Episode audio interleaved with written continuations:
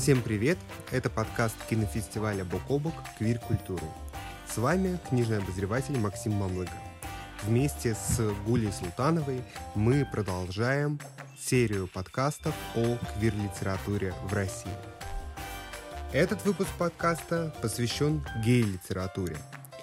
К нам пришли Дмитрий Лягин, литературный обозреватель, автор телеграм-канала «Палюми Хард», Денис Ларионов, поэт, исследователь литературы, редактор художественной серии издательства «Новое литературное обозрение» и живая легенда Дмитрий Кузьмин, поэт и издатель, главный редактор альманаха гей-литературы «Риск». Мы поговорили о том, что вообще такое гей-литература и насколько этот термин мы сможем использовать, как смотрит на это каждый из наших спикеров. Немножко поговорим о зарубежном контексте, но прежде всего о том, как она началась в России, кто были первые ее родители и как она развивалась последние годы и пришла к тому, чем она является сейчас, что, конечно, безумно интригует. Забегая вперед, можно сказать, что гей-литература в России намного более разнообразна и богата именами и смыслами, чем может показаться на первый взгляд. Каждый из спикеров делал упор на очень разных авторов – и в этом пристрастном списке каждый сможет найти книжку по своему вкусу. Как говорится, расчехлите свои молескины и готовьтесь читать. А еще комментируйте и добавляйте новые имена в наш список. Поехали! Начнем а, с традиционного вопроса, попытаемся договориться о терминах. Есть а, фраза гей-литература, собственно, из-за которой мы здесь собрались. Но я знаю, что разные люди, которые пишут о гей-литературе, которые говорят о гей-литературе, а, вмещают в это понятие совсем разные вещи, совсем разные книжки, и говорят, что вот эта книга нам подходит, а вот эта книжка, она на самом деле не про это, она про что-то другое. А, мне бы хотелось вас спросить, как вы понимаете гей-литературу, что именно вы к этому причисляете и как э, нашему слушателю или слушательнице в этом во всем разобраться. В чем, собственно говоря, сложность. А, Дмитрий Кузьмин, попрошу начать вас. Я думаю, что это вопрос на самом деле простой, если немножко над ним подумать и быть последовательным. Потому что в быту есть ровно э, три идеи по этому поводу, и все неправильные. Значит, первая идея это, что гей-литература это литература, написанная геями. Вторая э, идея, что гей-литература это литература, написанная про геев. И третья идея, что гей-литература это гей-литература, написанная для геев. А, значит, ни первый, ни, ни второй, ни третий подход никакого смысла не имеют, потому что а, а, что именно пишут геи и почему они пишут именно это, тому есть э, неограниченное количество вариантов. Не говоря уже о том, что сама по себе эта самоидентификация, как мы понимаем, довольно проблематична в сегодняшней ситуации. Кто такие геи, в общем, тоже не очень ясно.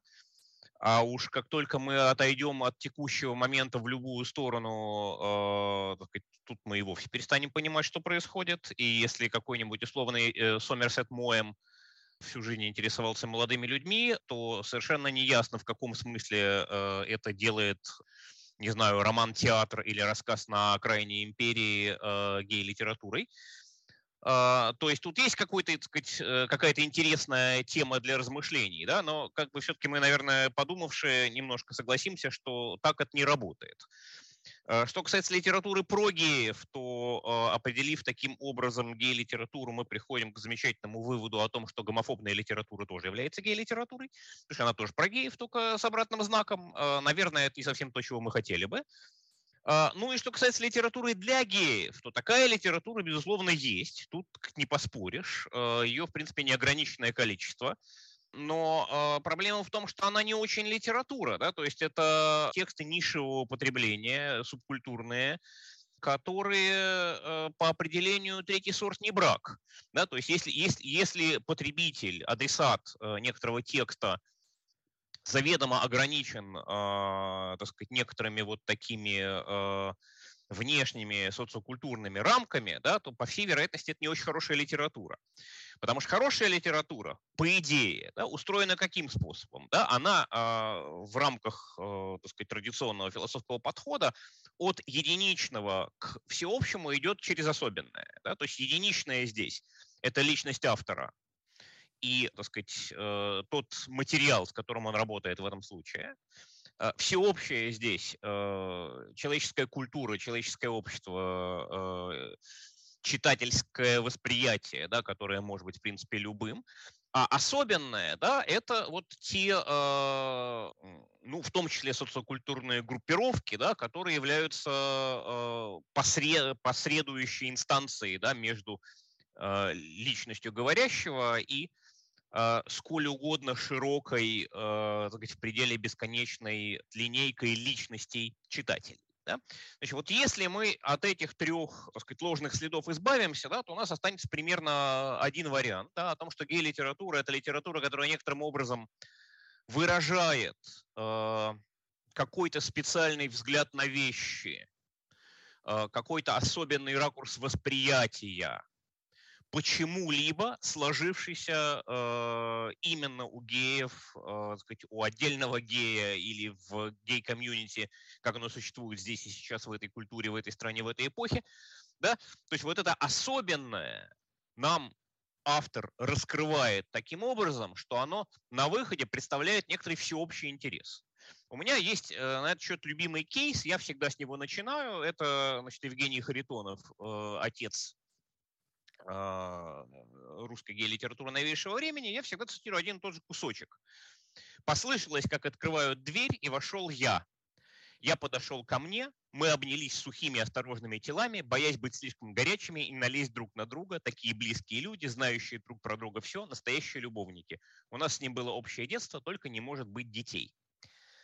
А, значит, это а, совершенно ошеломительный фрагмент, потому что он из специфического гей-опыта, видящего в объекте любви, в возлюбленном, отражение э, как бы самого себя, ну, с поправкой в данном случае на возраст, да, но это как бы сказать, другая история, формулирует некоторую э, общеинтересную возможность понимания любви встречную по отношению к традиционному э, гетеросексуальному представлению о любви как дополнении пр- противоположностей. Да? А, то есть а, я вот такой, а она другая, и поэтому мы составляем гармоничное целое. Это традиционный ход. Да? Здесь противоход я такой, и он точно такой. И поэтому мы, отражаясь друг друга, составляем гармоничное целое. Совершенно понятно, что и та, и другая модель на самом деле могут работать и в гомосексуальных отношениях, и в гетеросексуальных. Но концептуализация вот этой альтернативной модели естественным путем возникает из однополой любви. И вот это значит, как бы квинтэссенция того, о чем я говорю. Гей-литература как отражение специфического опыта и э, мировоззрения – отражение, которое в пределе интересно сколь угодно широкой э, аудитории. Спасибо, Дмитрий. А, я на самом деле, когда сейчас слушал, я подумал, что действительно э, такая история как раз э, очень классно и наглядно отвечает на некоторую разницу, когда спрашивают между гетеросексуальными и гомосексуальными отношениями. И, в принципе, если это принести еще и на литературу, это будет какой-то действительно плодотворный подход. А, Денис и Дмитрий, какое восприятие у вас? Денис? Mm-hmm. Спасибо. Ну, я в целом согласен с общим пафосом Дмитрия, да. Единственное, я, может быть, хотел какие-то хронологические моменты, которые сегодня, о которых я сегодня думал перед нашей встречей, что э, гей-литература, да, что это такое, что такое гей, кто такой гей, и большой вопрос, что такое литература, э, появляется где-то в плавающей зоне XIX века, когда появляется гомосексуал и еще ряд каких-то социальных амплуа, который нас сейчас не, не особо интересует. И, соответственно, э, проблема гомосексуальности перестает быть проблемой там, религиозной, моральной, а становится проблемой правовой. и включается в литературный институт, коротко говоря, да? И, и граница тут довольно подвижная. Например, вот текст «Ночи на вилле» Николая Гоголя. Что это? Вот если почитать этот текст, ну это же просто все понятно. На самом деле речь о дружбе. А если э, через какое-то десятилетие, через какие-то десятилетия посмотреть, э, ну или там, я не знаю, нос того же Гоголя и какие-то еще тексты, которые я, может быть, сейчас не помню. Э, и, конечно, там Дайана Грей и так далее, там совершенно другой тип каких-то, как правило, довольно специфических и закамуфлированных способов выражения интереса к э, лицу своего пола и выстраивание определенной социальной стратегии вот, красоты, эстетизма, я даже не буду этом останавливаться. И вот сейчас понятно, что во второй половине XIX века ввиду э, там, разных причин социальных, исторических, политических, культурных, религиозных и так далее, гомосексуальность не могла быть репрезентирована напрямую. Но она выражала себя через разные сюжеты, мотивы, тропы. Вот, например, в книжке, известной книжке Косовский, да, «Эпистемология Челана», дается как минимум, ну, там много всего описывается. Ну, вот, например, проблематика двойника, причем проблематика, вот как раз то, что цитировал Дмитрий, это в некотором роде ну, крайняя точка. И у Хайтонова есть еще одна подобная цитата. Крайняя точка такого отношения как бы к репрезентации э, гомосексуального влечения. И с другой стороны, например, вот э, особенно много в произведениях Генри Джеймса, это такой как бы холостяк с секретом. Почему этот человек холостяк? И, э, и обязательно с какой-то э, странной такой подругой, которая старше его, да, ну и таких полно, в общем, э, персонажей и так далее. И, собственно говоря, вот где-то граница проистекает в середине XIX века, видимо, большей степени второй там образуется то, что можно назвать гей-литературой. Как, конечно, как правило, на английском языке, но я думаю, что э, не только, потому что Гоголь в этом смысле тоже такой персонаж эмблематичный. Мы знаем книжку Саймона Карлинского, которого там э, и ругают, и превозносят, и так далее, и так далее. Вот. И э, в некотором смысле эти процессы, если не синхронны, то э, исторически, то, то, по крайней мере, в чем-то они совпадают. Дима, добавишь что-нибудь? А, я в целом согласен с э, Дмитрием. Я для себя определяю гей-литературу как э, литературу однополого а, желания влечения, представляющий специфический опыт средствами, доступными э, широкому читателю, ну, всем читателям. А, еще хотел бы сказать, что здесь возникает большой вопрос аутентичности, то есть могут ли условные гетеросексуалы написать гей-роман. Тут два, два ответа. А, первый дает движение Own Voices, а, собственные голоса, свои голоса, которые говорят, скорее, скорее всего, нет, потому что это будет не аутентично, это чужой опыт, и у вас не получится достоверно писать. Второй подход, э, да, могут, достаточно таланта, такта и хорошего исследования темы. Вот. Я, например, придерживаюсь, э, придерживаюсь второго подхода. Возникает сразу вопрос, а что в данном случае является исследованием темы? Ну, например, вот недавно вышел роман э, Даши Почекуевой «Квартира» про советского гея 70-х годов, и э, исторического материала там, ну, он очень слабый, скажем так. Мало исследований темы, не Э, она не интервьюировала, например, э, свидетелей того времени, заставших. То есть я, я тому роману не поверил. Кому-то кому будет его достаточно. Ну, не очевидно, что здесь проблема в сексуальной ориентации автора. Э, не очевидно, да. Давайте тогда а, продолжим то, о чем начал говорить Денис. А, на самом деле, когда я слушаю сейчас а, своих коллег, когда я читаю книжных блогеров, когда я смотрю на то, как а, пишут о современной гей-литературе а, журналисты, а, я часто удивляюсь тому, что когда выходит какой-нибудь очередной роман, а, коллеги удивляются тому, что, боже, у нас в России есть такие авторы, вот наконец-то кто-то впервые написал об этом. При этом а, каждый раз а, я задумываюсь о том, что, ну, серьезно, вы как бы, может быть, просто обратили внимание впервые на это. То есть мне каждый раз э, хочется спросить, э, видели ли вы какие-то еще дополнительные книги, читали ли вы хоть что-то на эту тему, потому что э, кажется, что большая часть литературы историческая, она просто уходит за какие-то скобки. А, откуда есть пошла гей-литература в России, когда она начинается, какова ее история, с чего мы можем начать разговор об этом, вот если мы начнем с истории.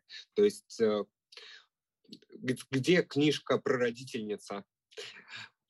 Денис? Не может быть одной книжки. Я вообще как бы не понимаю, что такое одна книжка. С одной стороны, это, конечно, «Крылья», Михаила Алексеевича Кузьмина. Да? Единственный в некотором роде, в своем роде, на очень долгие годы текст такой, как мне кажется, очень метко его назвал а, Евгений Берштейн «Coming Out Novel». Да? То есть когда э, обретение сексуальности, как некого комплекса а, чувственных, психологических, телесных, соматических и прочих, прочих, прочих, прочих э, свойств доходит до некой точки, где личность себя обретает, где возникает это «я». Да? Таких текстов на русском языке раз-два и обчелся. Второй текст это, — это «На кого похож Арлекин» Дмитрия Бушуева, который никто наверное, не помнит, но вот я его люблю, этот роман. Это написано, он, в конце 80-х, я ничего не, не путаю, я ничего не путаю, да, вот такой текст.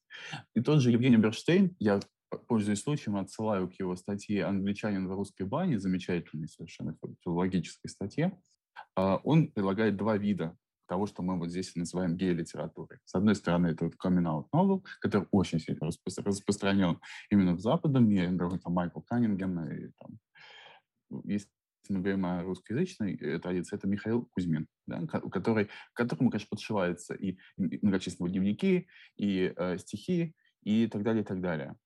А, и традиция, как бы, где вот есть это стремление к целостному «я». Мы сейчас не обсуждаем, что такое целостное «я», да, и отдельно хочется сказать как бы о важности у Кузьмина вообще не только в этом романе, а вообще в его дневниках. Там столько всяких, э, помимо как бы невероятной какой-то откровенности даже по, на сегодняшний день, довольно много э, света, солнца и так далее. Это не, не значит, что я как бы люблю солнце и свет, а потому что это просто очень важный как бы мотив э, и образ, который преследует его. И, с другой стороны, это традиция как бы фрагментарного письма, которая идет, по-видимому, как с точки зрения Берштейна, с Розанова, и продолжается в некотором роде по сей день. И надо сказать, что оно в некотором смысле более продуктивное, это письмо, культурно и эстетически очень продуктивная стратегия письма, но психологически и экзистенциально она, конечно, э, ну, трагическая и тупиковая и разрушительная. Вот, наверное, в этом смысле я солидарен с Евгением Берштейном, и я, собственно, попытался вот представить его эту концепцию, с которой я разделяю.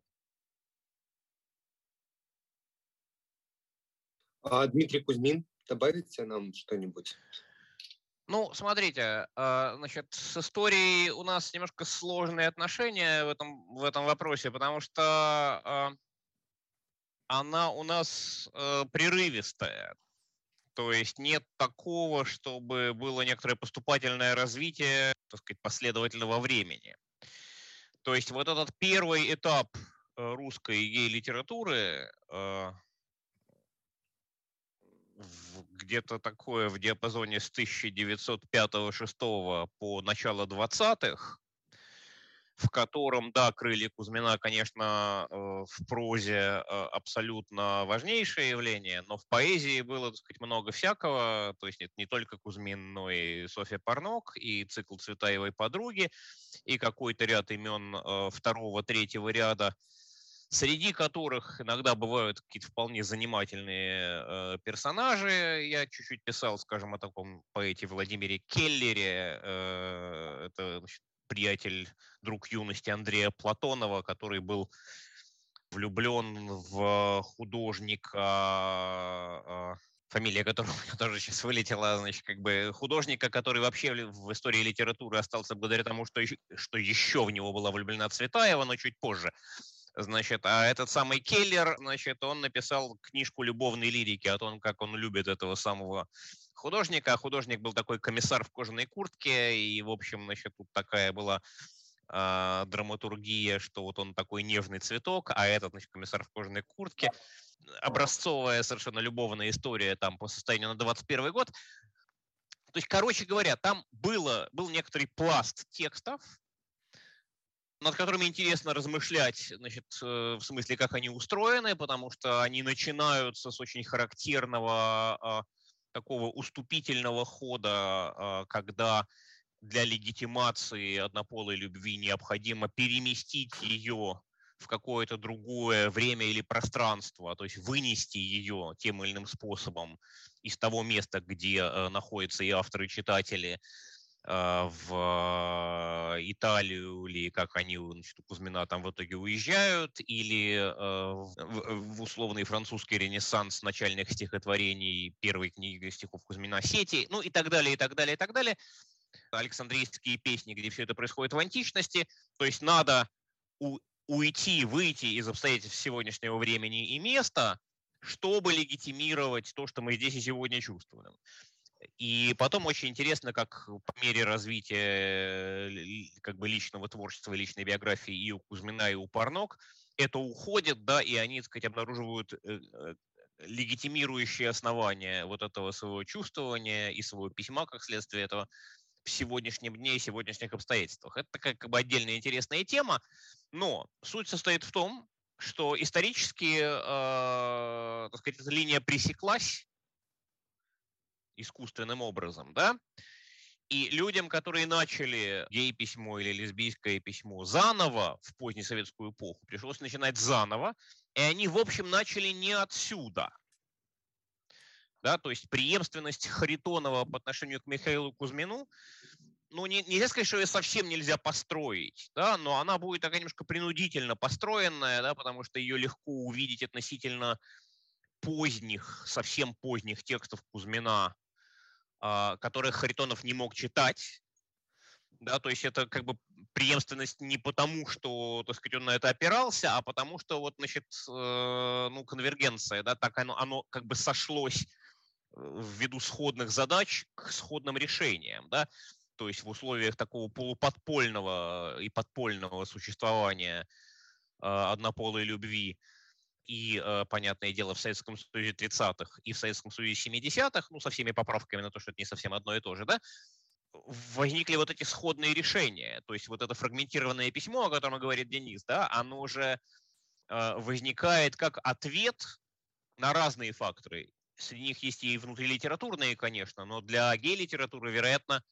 э, приоритетны факторы социального и культурного давления на субъекта письма или речи, да, э, который не имеет возможности э, выразить себя как бы в некотором цельном, опять же, согласен э, с Денисом, так сказать, что такое цельность, большой вопрос, но тем не менее, значит, мы понимаем вот на таком полуинтуитивном уровне, что он не может выразить себя как цельная личность и ищет для этого те или иные обходные маневры.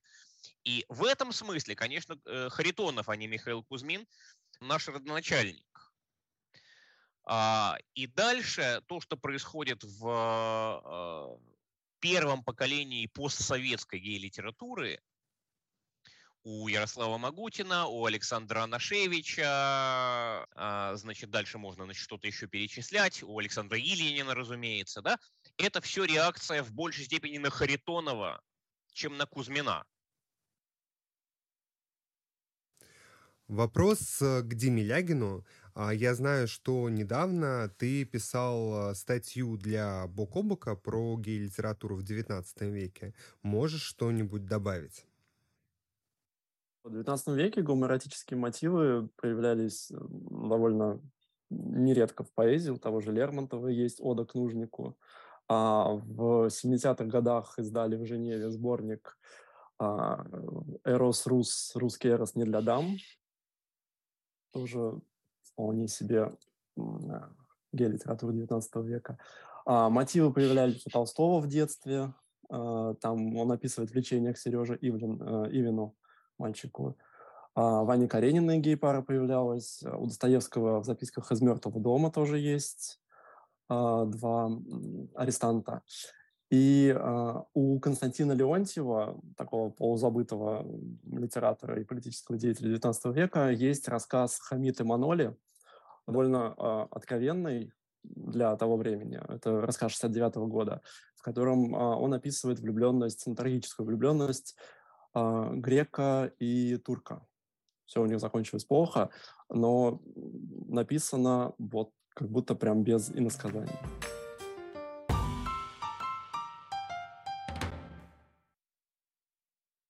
Я думаю, что сейчас э, наш э, слушатель э, а, благополучно осознал, что у нашей э, гей-литературы в России есть э, родитель один, э, это Михаил Кузьмин, и родитель Что должен быть родитель два, да. Это Евгений Харитонов.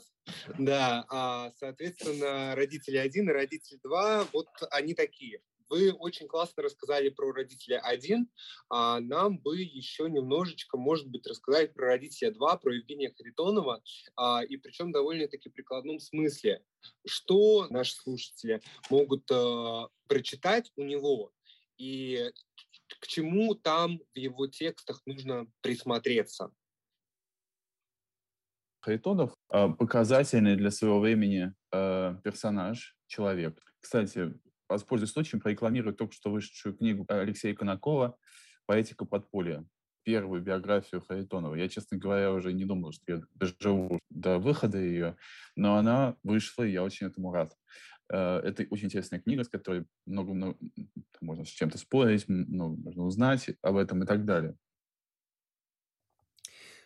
Мне кажется, нужно поговорить о, о Харитонове немного подробнее. А, Дмитрий Кузьмин, не могли бы вы нам рассказать об этой фигуре, как и почему она для нас важна сейчас и, собственно, в чем ее особенность для нас? Самый важный акцент здесь э, вот какой.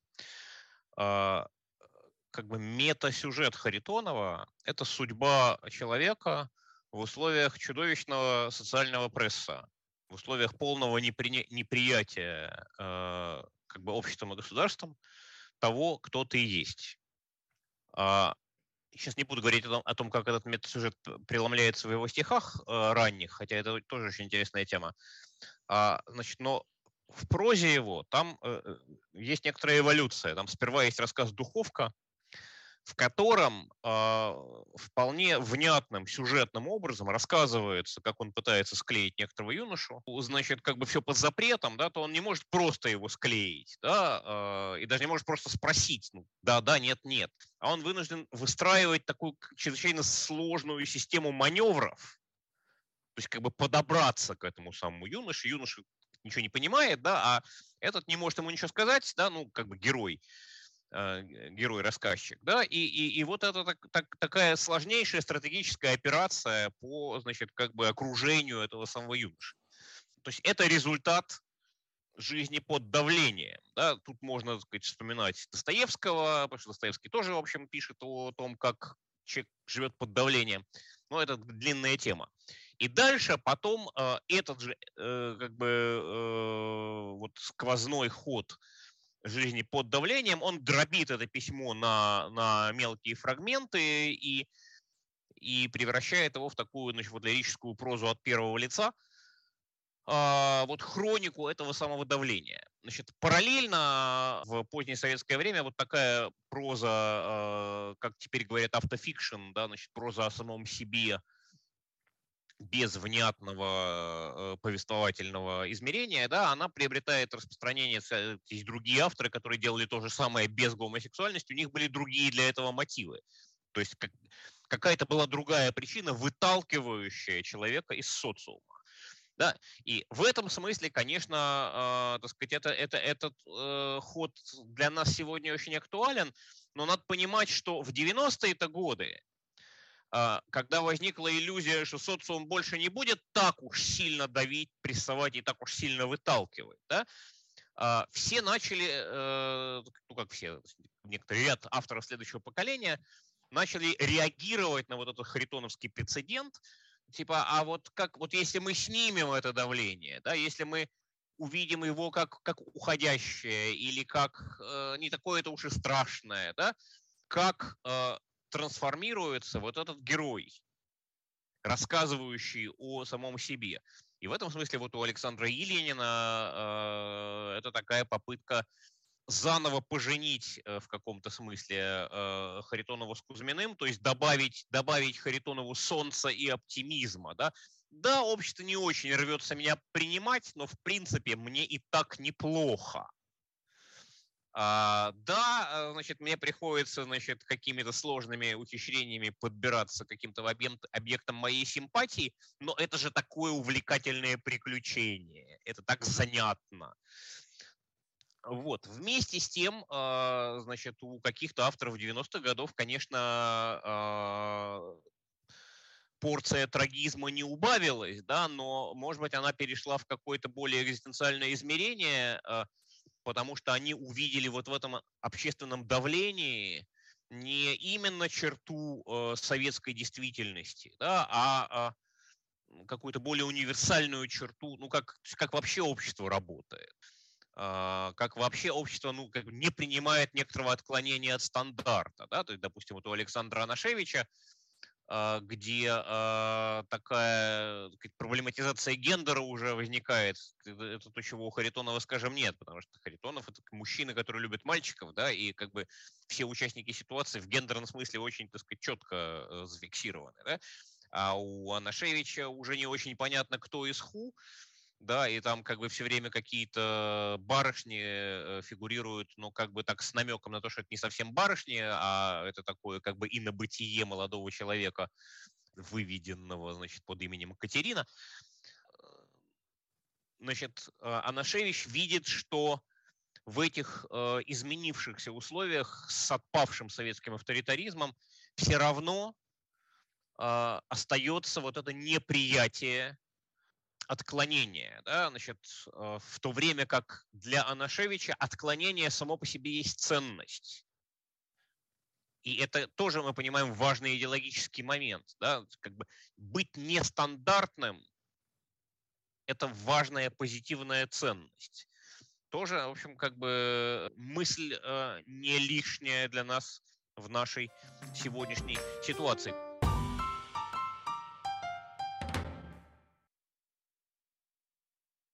Понятно, что Харитоновым э, гей-литература в России не закончилась, как и его последователями. А что происходило в гей-литературе в нулевые и десятые годы? Можно ли а, этот процесс, а, который происходил совсем недавно, как-то описать, а, как-то его раскрыть?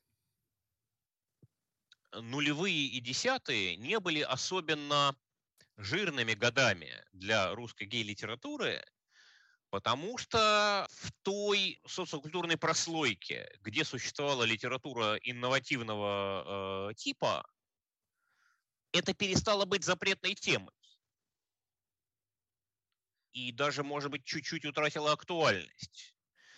До тех пор, пока э, лет 10-12 назад не началась новая э, волна феминистского письма, включающего в себя, среди прочего, э, лесбийскую оптику, которой до этого в русском ЛГБТ-письме было гораздо меньше, чем э, геевского.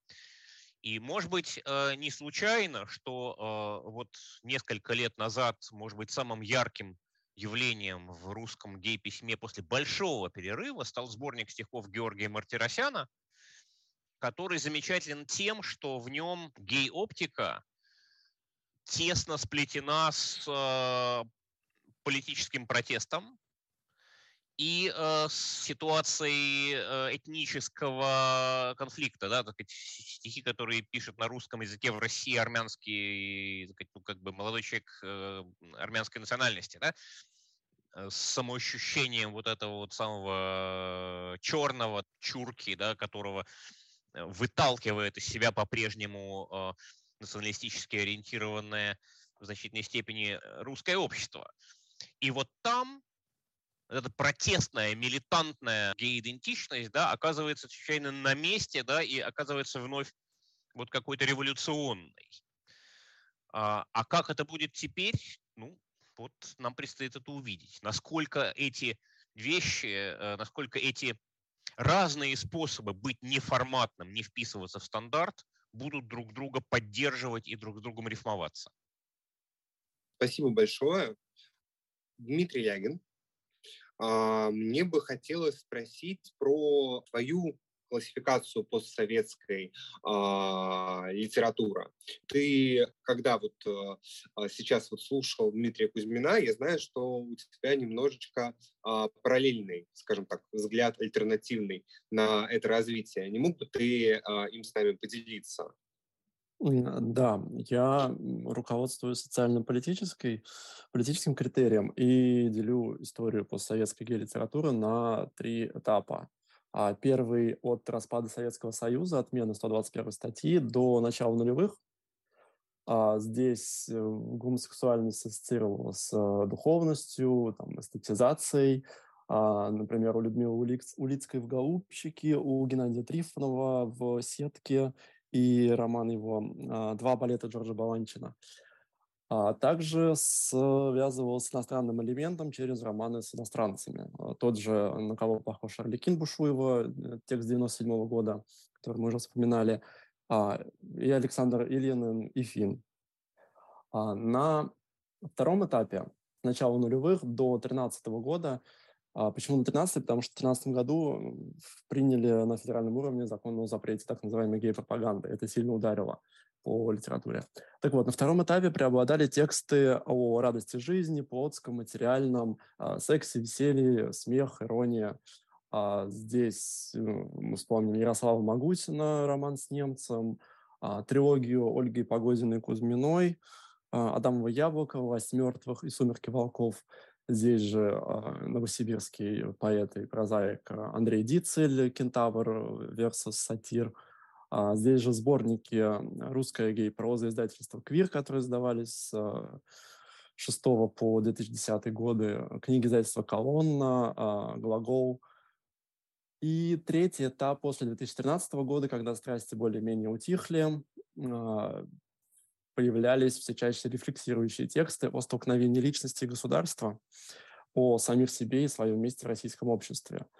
А, это такие тексты, как э, роман Сергея Хазова «Кассия. Евангелие от», а, роман Дениса Епифанцева «Участники». А, также появляются остросюжетные тексты, например, Анатолий Вишевский «Хрупкие фантазии Оберба Сиерра Лойса» — это исторический роман.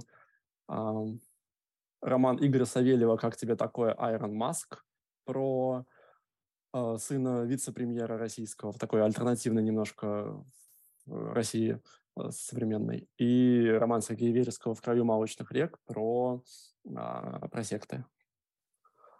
И вот совсем, совсем уже новый э, этап, на него влияют э, тренды, которые мы наблюдаем в американской литературе, в англоязычной точнее.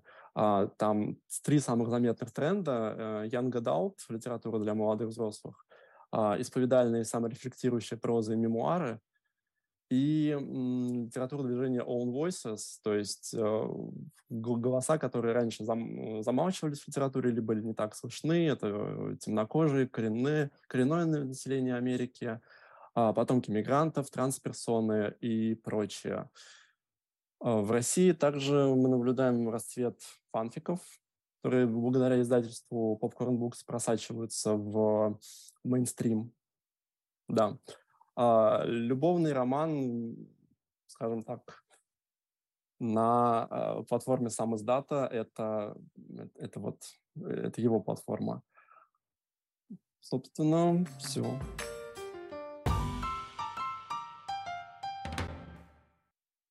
Действительно, а, кажется, это принципиально новый этап для гей-литературы. А что происходит сейчас? чего нам ждать, в какой точке мы находимся и как мы можем это описать. Денис. Ситуация настолько тяжелая и чудовищная, я бы даже сказал, что единственный способ реакции на нее является репортаж, эвакуация, какой-то там новостной блок и так далее, или какой-то некий нетворкинг, да, взаимопомощи в диапазоне там, от дети 404 до там, опусов Карен как там к ним относись. И литературе выстраиваться придется в это медийное поле, не в какое-то отдельное что-то там. Если представить, что Харитонов мог на ложиться на кровать и писать на, на, на листочке да, э, свои тексты, не, не в 90-е, когда формировалось сообщество, а скорее в, в формате вот этого как бы очень холодного, э, все более ужесточающего со всех сторон, причем со стороны законодательства, со стороны государства, и со стороны сообщества, и со, со всех, короче говоря, сторон.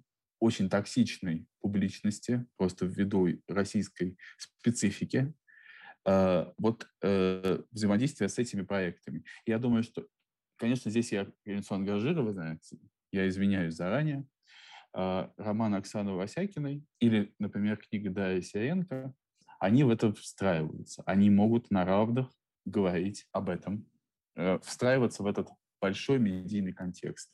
Но это не значит, что как бы другие книги или тексты хуже. Дорогие друзья, а, время подходить к финалу. И мне кажется, Денис э, задал очень хороший тон. Поговорим немножечко о том, в какой точке мы оказались сейчас и чего нам ждать.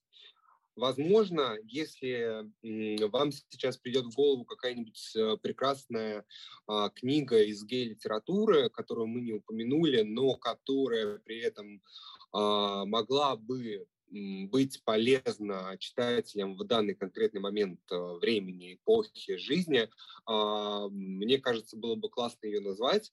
Ну и действительно хотелось бы услышать, что вы думаете о том, что нас э, всех ждет э, в плане гей-литературы. Мне кажется, какие-то сейчас прогнозы уже а, намечены, какие-то стратегии упомянул Денис, но, может быть, а, что-то мы не видим, что-то мы упускаем.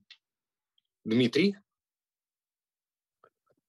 Uh, ну, я вернусь к современным трендам. Все-таки мне кажется, что они продолжат, даже несмотря на ситуацию. В первую очередь, э, Young Adult продолжит uh, развиваться, писаться, продаваться, потому что это востребованная, uh, прежде всего, молодым поколением область литературы. Молодое поколение готово и хочет платить за истории о самих себе или даже за истории собственных фантазий. Здесь я бы посоветовал почитать, например, роман Никиты Франко «Дни нашей жизни», про семью из двух пап и, и, и мальчика в ней. Автофикшн, мне кажется, тоже продолжит развиваться, тем более, э, тем более сейчас появилось много, много разного приятного или, скорее, неприятного опыта у, у людей, о которых можно написать. А, как раз недавно а, вышел роман Тимура Валитова «Угловая комната». Это автофикшн про похороны отца и про его чувства к сокурснику, которому он неровно дышит, скажем так. А здесь же я бы посоветовал а, автофикшн коллаж такой из э, воспоминаний, эссе и э, рецензий а, книжку Михаила Захарова «Дорама роман», которая недавно вышла. Очень хорошая, очень э, читабельная, скажем так. И она же попадает в категорию Own Voices, потому что у Миши э, такое русско-корейское происхождение, и он э, много пишет в том числе о проблеме э, расизма, пока он взрослел.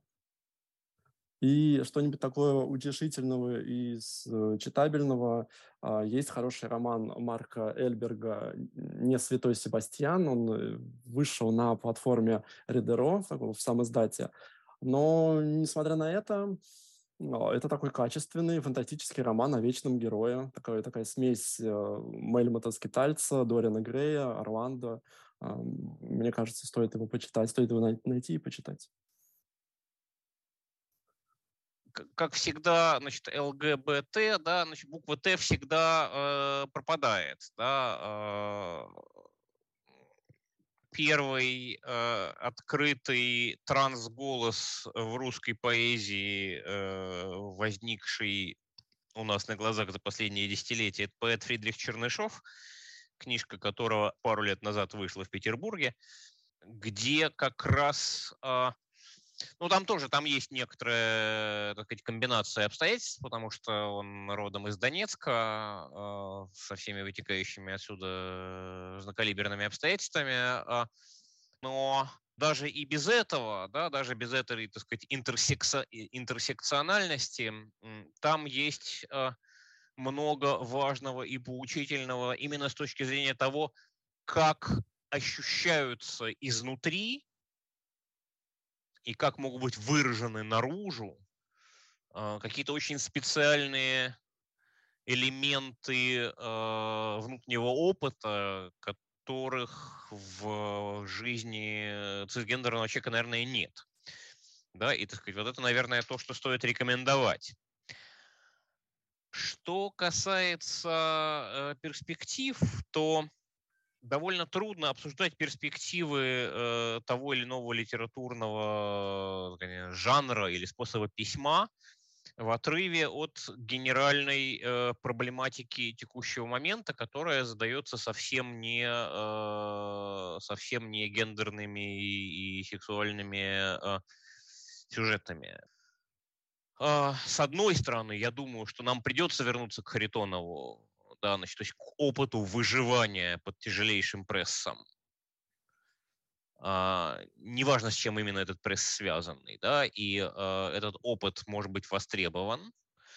А с другой стороны, а, я думаю, что, а, значит, вот этот как бы интерсекциональный путь объединения и взаимодействия разного рода угнетаемостей, то есть ситуация, когда общество и власть подавляют себя по самым разным причинам, да, и, и, и как-то, значит, возникает соблазн, желание, потребность, запрос на то, чтобы это все объединить э, и посмотреть, как это одно с другим будет взаимодействовать. Вот мне видится, что здесь э, есть какая-то возможность для дальнейшего прорыва, с учетом того, что э, ну, понимаете как, вот, э, то есть мы помним, скажем, как работала немецкая литература после 1945 года. Э, значит, она э, имела очень мало на что опереться в прошлом. То есть там был, ну, на экспрессионизм 20-х годов, может быть, да, но в непосредственном прошлом почти ни на что. Им пришлось как бы с нуля, вот на разрушенной земле, создавать некоторые типы письма, отвечающие новой реальности. Вот мне видится, что э, в этом смысле, скажем, сегодня э, русская литература находится в других условиях, потому что э, у нее в обозримом прошлом, по меньшей мере за последние там, не знаю, 70 лет, есть очень многое, на что, по идее, можно опираться в работе с этой новой реальностью. Спасибо всем большое, это было безумно интересно. И я уверен, что теперь нашим слушателям есть э, что добавить в книжные списки и прикупить на случай, если примут э, закон о пропаганде в новой редакции. А, спасибо, дорогие слушатели. Этот подкаст, как и предыдущие выпуски подкаста, если вы их не слушали, можно слушать на всех существующих подкастинговых платформах. Ставьте лайки, пишите комментарии, делитесь подкастом с друзьями. Всем большое спасибо. Квирьте культуру. Всем пока.